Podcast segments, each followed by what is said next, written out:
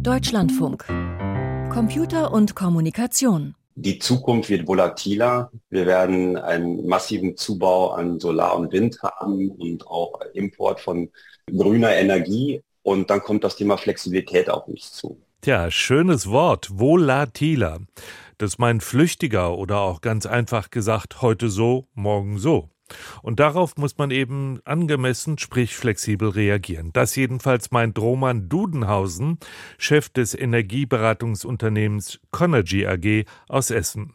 Gerade über diese Flexibilität, über den ständigen Wandel der Energieversorgung, insbesondere des Stromnetzes, wird ja derzeit intensiv debattiert. Bis zum Jahr 2030 sollen 80 Prozent des Energieverbrauchs aus erneuerbaren Energien gedeckt werden. Das allerdings setzt eine groß angelegte Digitalisierung der Energienetze voraus. Und da gibt es noch Probleme. Was ist denn der Stand in Sachen Digitalisierung der Energienetze, Peter Welchering? Ja, wir hängen zurück. Deutschland hängt zurück und Europa. Und ganz zentral ist, dass das Stromnetz digitalisiert wird, damit wir das aufholen können. Das fängt mit dem Einbau von Smart Mietern an. Und das sind eben nicht nur intelligente Stromzähler. Smart Meter sind so etwas wie die Energieschaltzentrale im Haus oder in der Wohnung. Sie können so programmiert werden, dass sie Strom dann einkaufen, wenn er günstig ist und dann etwa das E-Auto laden. Und wenn der Energiebedarf groß ist, kann Strom aus der E-Auto-Batterie auch wieder abgegeben werden. Das gilt ähnlich für andere Speichersysteme im Haushalt. Und damit das klappt, da braucht brauchen die Verteilnetze eben neue Lastverteilungsrechner. Denn mit den alten Lastverteilungsanlagen ist so eine Flexibilisierung eben nicht zu machen. Und bei genau dieser Digitalisierung, da hat es immer wieder Verzögerungen gegeben. Und da liegen wir eben um Jahre zurück.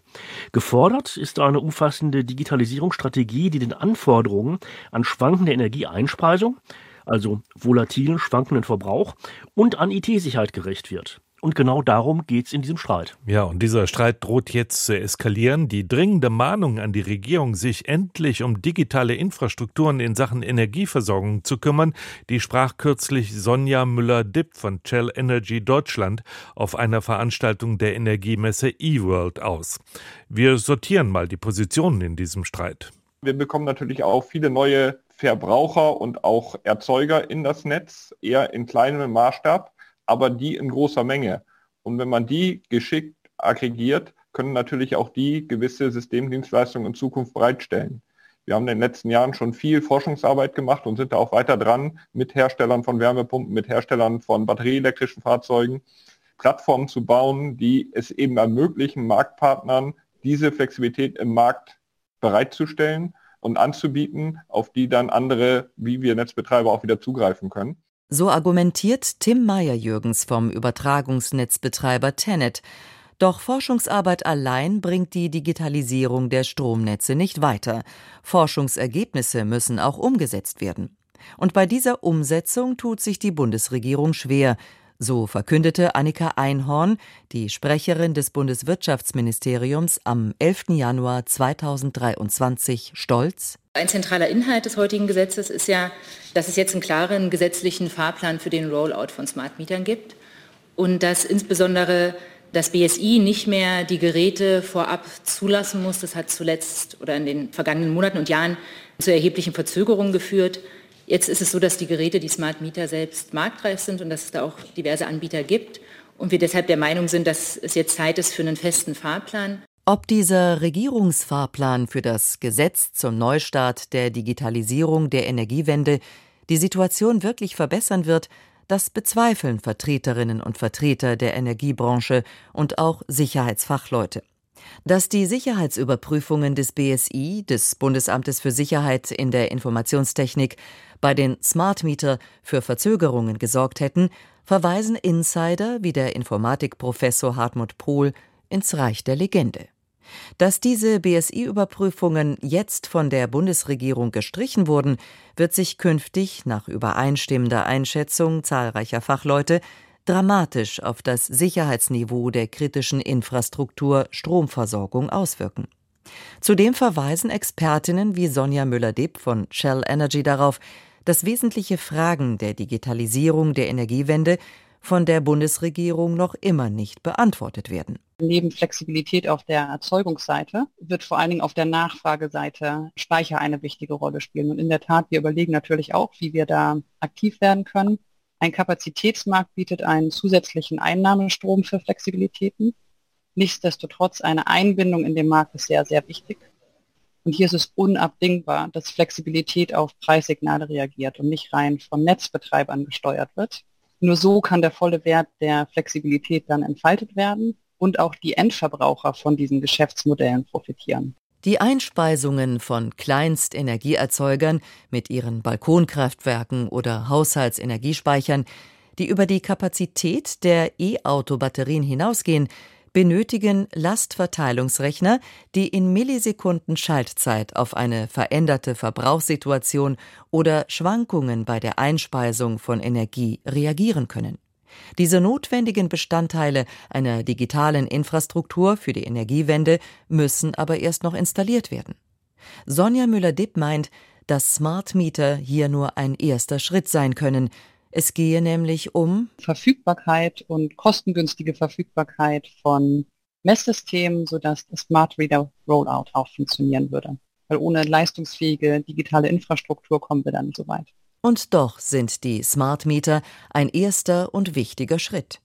Ihr Einsatz kann aber erst dann erfolgreich sein, wenn die drängenden Fragen über Datensicherheit und über die Kontrolle der Geräte beantwortet werden um diese Antworten aber drückt sich die Bundesregierung, auch um die Antwort auf die Frage, die Roman Dudenhausen von der Con Energy AG stellt. Bei Flexibilität ist natürlich immer die Frage, was dürfen dann am Ende die Verbraucher, was darf der Netzbetreiber? Ja, eine spannende Frage, die der Energieexperte da gestellt hat. Was darf der Netzbetreiber? Und komplementär dazu, welche Rechte hat der Verbraucher? Wie ist denn da der Diskussionsstand, Peter? Sehr unterschiedlich. Die Energieversorger, die sehen ja immer noch große Umsetzungshürden. Zum einen ist noch nicht klar, woher das Geld für die Digitalisierung der Verteilnetze kommen soll. Da hält sich die Bundesregierung auch weitgehend bedeckt. Zum anderen steht im Augenblick vor allen Dingen die Frage im Raum, wer hat die Kontrolle über die Smart Meter? Also wer entscheidet, welche Verbraucher bei Energiemangel beispielsweise abgeschaltet werden? Oder wer überwacht diese Entscheidungen? Mit anderen Worten, dürfen die Energieversorger über die Smart Meter einfach auf die Wallboxen in den Haushalten zugreifen und dann zum Beispiel das E-Auto vom Stromnetz abklemmen, so dass es dann nicht mehr geladen werden kann, wenn eben die Stromlast im Netz das erfordert. Das hat für ziemlichen Streit zwischen den Energieversorgern und der Autoindustrie geführt. Man höre und staune tatsächlich der Autoindustrie, denn die fürchten, dass ein E-Auto als nicht mehr so attraktiv von den Kundinnen und Kunden empfunden wird, wenn die eben nicht die Entscheidungshoheit darüber haben, wann, wo und wie sie ihre Autobatterie laden. Da gibt es also Regulierungsbedarf. Ist das in der Politik überhaupt schon angekommen? Also das Problem als solches hat die Politik erkannt, aber sie hat es delegiert. Denn die Bundesregierung sagt, dass die Bundesnetzagentur doch mal bis Herbst hier ein Regelwerk vorlegen möge. Die Bundesnetzagentur macht das auch, sie ist ja eine abhängige Behörde, aber das wird dauern und zwar länger als bis zum Herbst. Denn die Zuständigkeiten im Strommarkt, die sind hierzulande doch etwas kompliziert. Das müssen Sie uns erklären. Wie sehen diese Zuständigkeiten beim Smart Meter aus? Ja, da muss man sich tatsächlich so ein bisschen durchdeklinieren. Also da gibt es zum Beispiel die Messstellenbetreiber. Die Messstellenbetreiber, die sind dafür verantwortlich, dass die Smart Meter ordentlich arbeiten und richtig messen. Das sind nach der Liberalisierung eben nicht mehr zwangsläufig die Netzbetreiber, sondern sogenannte wettbewerbliche Messstellenbetreiber. Klingt kompliziert, ist es auch. Und mit denen müssen sich dann nämlich die Netzbetreiber auf Kommunikationsstandards einigen. Und das ist ein schwieriges Unterfangen offensichtlich. Und dann müssen Smart Meter und das dazugehörige Gateway, also die Sender- und Empfangsstation, für das Smart Meter zusammenspielen. Da gibt es bisher etwas mehr als 20 verschiedene Softwareversionen. Und für deren Zulassung wiederum sind die Bundesländer zuständig, weil Eichrecht Ländersache ist. Und das Ganze muss ja geeicht werden, wenn es richtig messen soll. Und die Bundesländer, die haben sich da eben auch noch nicht auf eine gemeinsame Vorgehensweise geeinigt. Peter, der große Smart Meter Rollout hat ja Anfang des Jahres 2020 stattgefunden. Wie viele intelligente Stromzähler sind denn jetzt überhaupt schon installiert und wie viele müssen noch eingebaut werden?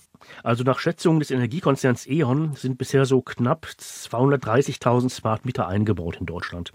Bei 40 Millionen Haushalten hierzulande ist das nicht allzu viel. Und hinzu kommt, dass Smart Meter erst dann für die Energiewende so richtig nutzbar werden, wenn das Stromnetz eben vollständig digitalisiert ist. Also Lastverteilungsrechner, Leitungsmesssysteme und so weiter eingebaut sind. Und da, da stehen wir eben noch ganz am Anfang. Die Digitalisierung der Stromversorgung braucht politische Regulierung. Darüber sprach ich mit Peter Welchering. Vielen Dank.